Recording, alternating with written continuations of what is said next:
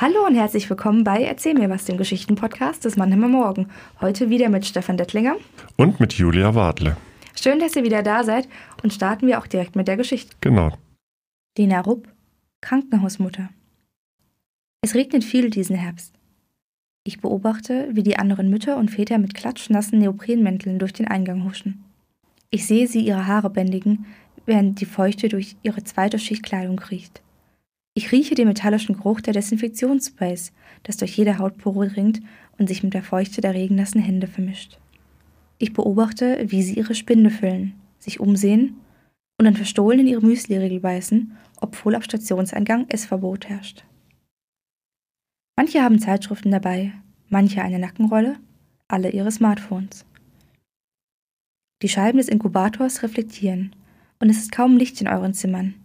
Aber trotzdem gucke ich mir jeden Tag die Bilder der Lisas, Friedas und Emils neben dir an und zeige meine verschwommenen Aufnahmen.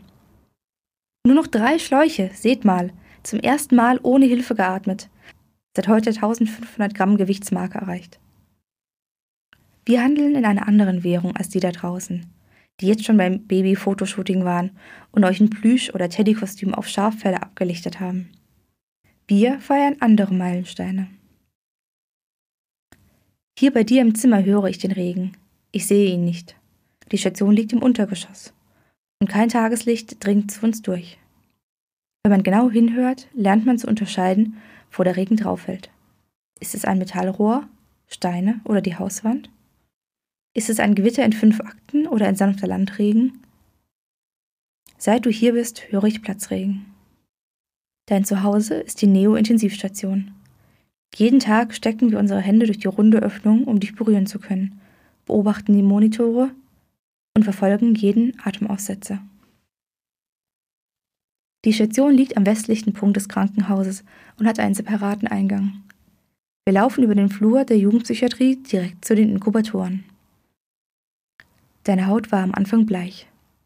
Ich habe dich nicht gesehen, als sie dich aus mir geschnitten haben, und gehört habe ich dich auch nicht. Dein Abgar war so schlecht, dass sie schon die Seelsorgerin angerufen hatten. Im Zimmer mit mir lag Anna. Sie hat ihr Kind in der 26. Schwangerschaftswoche verloren. Aber da es schon über 500 Gramm wog, musste sie ihr Baby beerdigen. Während sie und ihr Mann über Eiche und Buchensärge für Babys diskutierten, versuchte ich, weiter zu atmen. Atmen. Atmen. Ich bringe dir jeden Tag frische Milch, fein säuberlich beschriftet, vor- und Nachname von dir und von mir, Datum und Uhrzeit. Im Kühlschrank hält die Milch zwei Tage, tiefgefroren ein halbes Jahr. Auf Stationen gibt es andere Milchpumpen als die zu Hause und dann funktioniert das Abpumpen nicht. Dann sitzen wir zusammen, du wirst trinken, aber es kommt nicht schnell genug und du schreist, bis jemand eine gewärmte Flasche meiner abgepumpten Milch füttert. Während ich neben dir sitze und weinend wieder versuche abzupumpen. Hallo Pia, begrüße ich Avas Mutter neben mir. Sie nickt mir müde zu und ich blicke fragend in Richtung des leeren Inkubators. Ole ist eine Station weitergekommen. Annette hat vorhin Tschüss gesagt. Annette hatte eine normale Schwangerschaft und eine nicht normale Geburt. Ole kam mit 4000 Gramm auf die Welt, davon könnt ihr nur träumen. Er hatte einen ersten Stuhl schon im Mutterleib abgesondert und verschluckt. Nach einer Woche Breitbandantibiotika ist er jetzt auf die normale Überwachungsstation gekommen. Er kann seine Wärme halten und darf in ein normales Bett. Ohne Monitoren. Es gleicht einem Videospiel. Er hat das nächste Level erreicht. Auch du und ich waren schon einen Raum weiter. Aber dann haben sie ein Loch in deinem Darm, der nicht länger als mein kleiner Finger ist, gefunden. Und seitdem hast du einen künstlichen Ausgang. Game over. Wieder zurück auf Start. In die Plastikbox. Ava bekommt gerade eine ZVK. Dann müssen sie nicht mehr die Hände anstechen. Sie haben keine gute Stelle mehr gefunden. Pia wechselt die Aufsätze der Milchpumpen und beschriftet ihre 150 Milliliter Fläschchen. Heute hat sie keine volle Mahlzeit abgepumpt. Es wird immer weniger. Ava hatte schon viel Hirnblutung. Pia weint mehr als früher. Aber sie pumpt trotzdem weiter.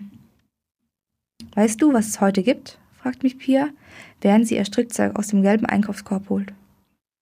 Ich weiß, dass Pia den Essensplan auswendig lernt am Anfang jeder Woche.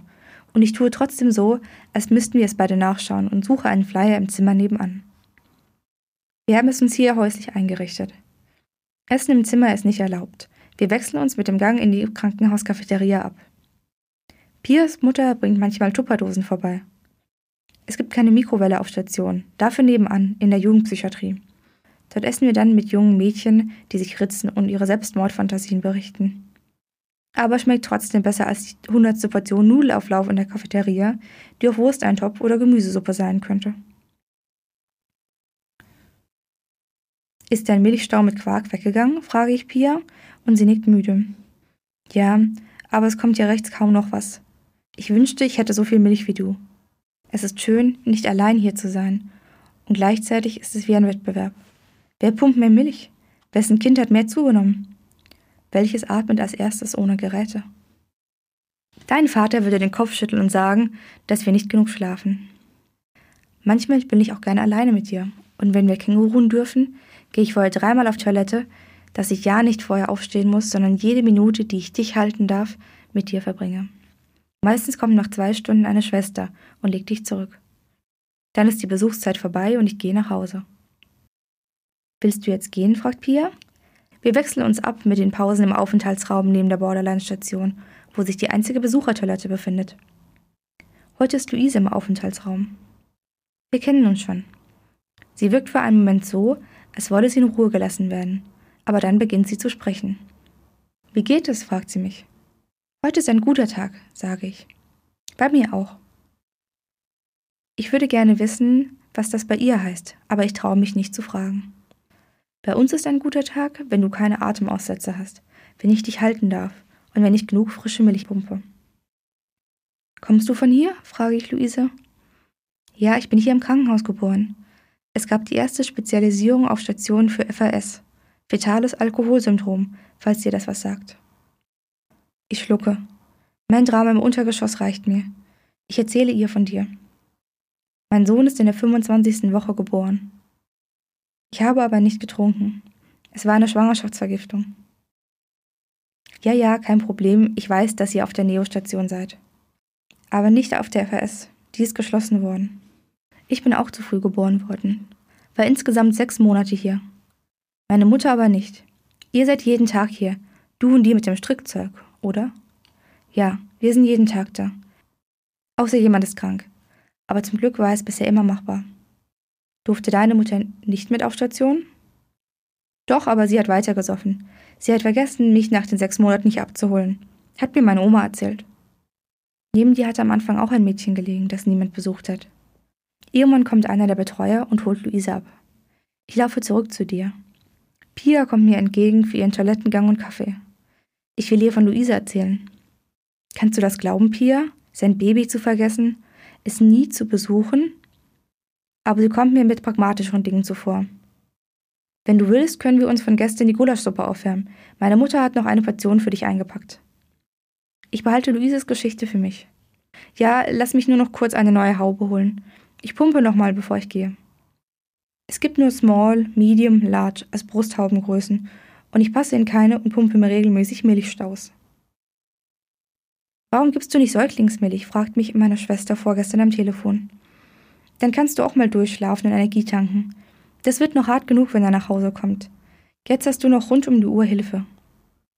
Es klingt, als müsste ich froh sein, dass du nicht zu Hause bei mir bist. Ja, aber, erwidere ich, und sie unterbricht mich. Ich meine es ja nicht böse, aber du musst wirklich wieder zurück ins Leben. Ins richtige Leben. Ich lege auf und weine.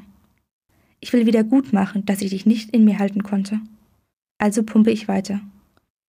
Es hat einen Monat gedauert, bis du groß genug warst, dass ich dich wickeln durfte. Ich weiß nicht, wie du am besten liegst, dass dein Bauchweh weggeht. Ich habe das Gefühl, die Schwestern sind bessere Mütter als ich. Sie haben auf alles eine Antwort. Sie sind ruhig, gelassen und professionell, während ich bei jedem deiner Atemaussetzer weine. Ich bin eine sechs Stunden Krankenhausmutter.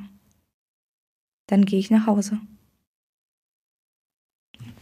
Mhm. Also das war jetzt ja schon wieder harter Tobak. Die Neostation im Krankenhaus, im Keller dort und ein ums Leben kämpfender Säugling, der zu früh geboren wurde natürlich. Und ist man da so wahnsinnig nah dran durch die Erzählung der Mutter, die ja zu dem Kind selber spricht. Wie ging es dir denn mit dieser Geschichte? Die ist ja schon sehr, sehr intim auch, ne?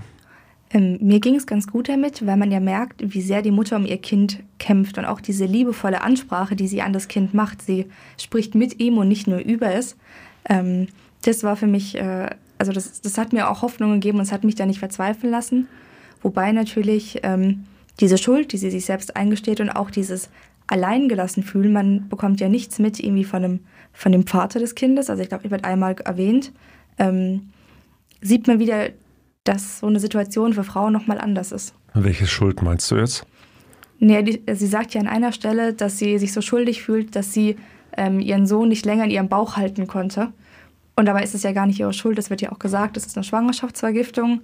Ähm, aber ich glaube, als Frau hat man dann doch immer ja, ähm, das Gefühl, versagt zu haben, dass man nicht die richtige Mutter war, dass man irgendwas hätte anders machen können oder ähnliches.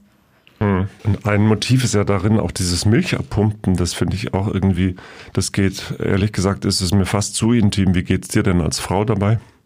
Ah, ich finde es gut, wenn man sowas offen anspricht. Das gehört ja einfach, ähm, einfach dazu. Also ich denke, sowas sollte man einfach enttabuisieren, über sowas zu sprechen. Ähm, es erinnert mich so ein bisschen an die Geschichte Silvia, wo es ja auch im Krankenhaus äh, spielt, wo die Mutter ja Blut spenden möchte. Und hier ist es ja auch so, dass unsere ähm, unsere Mutter total hilflos ist und im Grunde nichts für ihr Kind tun kann, außer eben diese Milch abzupumpen und da zu sein. Aber im Grunde lebt das Kind relativ vor sich hin und die Mutter kann es nur sehen, aber kann kaum mit ihm interagieren, außer eben durch diese Milch, die sie ihm gibt. Oder mhm. kaum Fürsorge zeigen.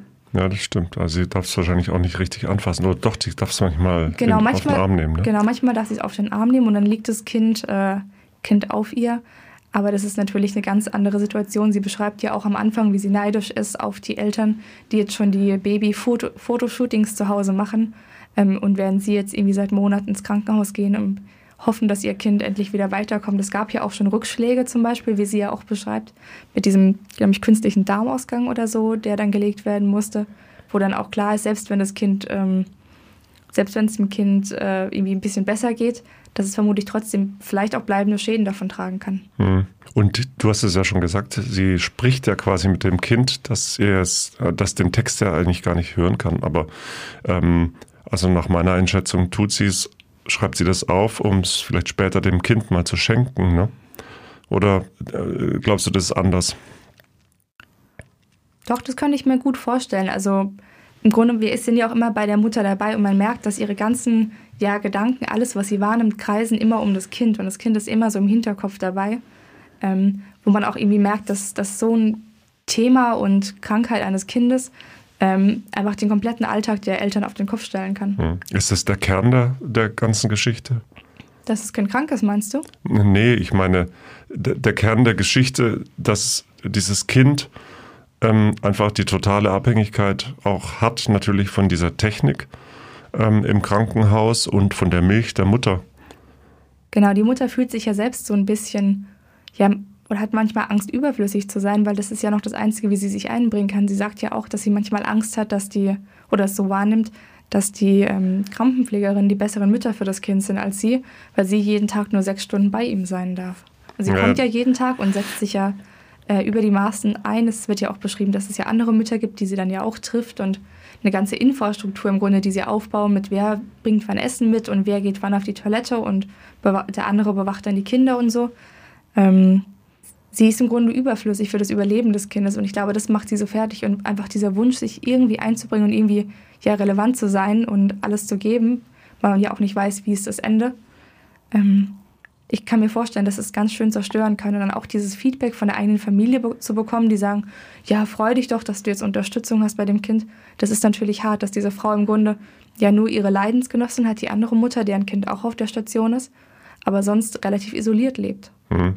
Das finde ich jetzt interessant, dass du auch eine Stelle erwähnt hast, die mich auch irgendwie gerührt hat, nämlich die, wo sie sagt, ich habe die nämlich auch notiert, ich habe das Gefühl, die Schwestern sind bessere Mütter als ich.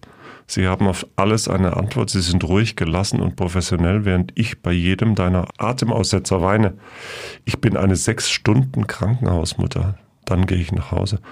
Die Geschichte bleibt ja eigentlich offen am Ende. Was meinst du, äh, wie die überhaupt ausgeht? Wird das Kind überleben?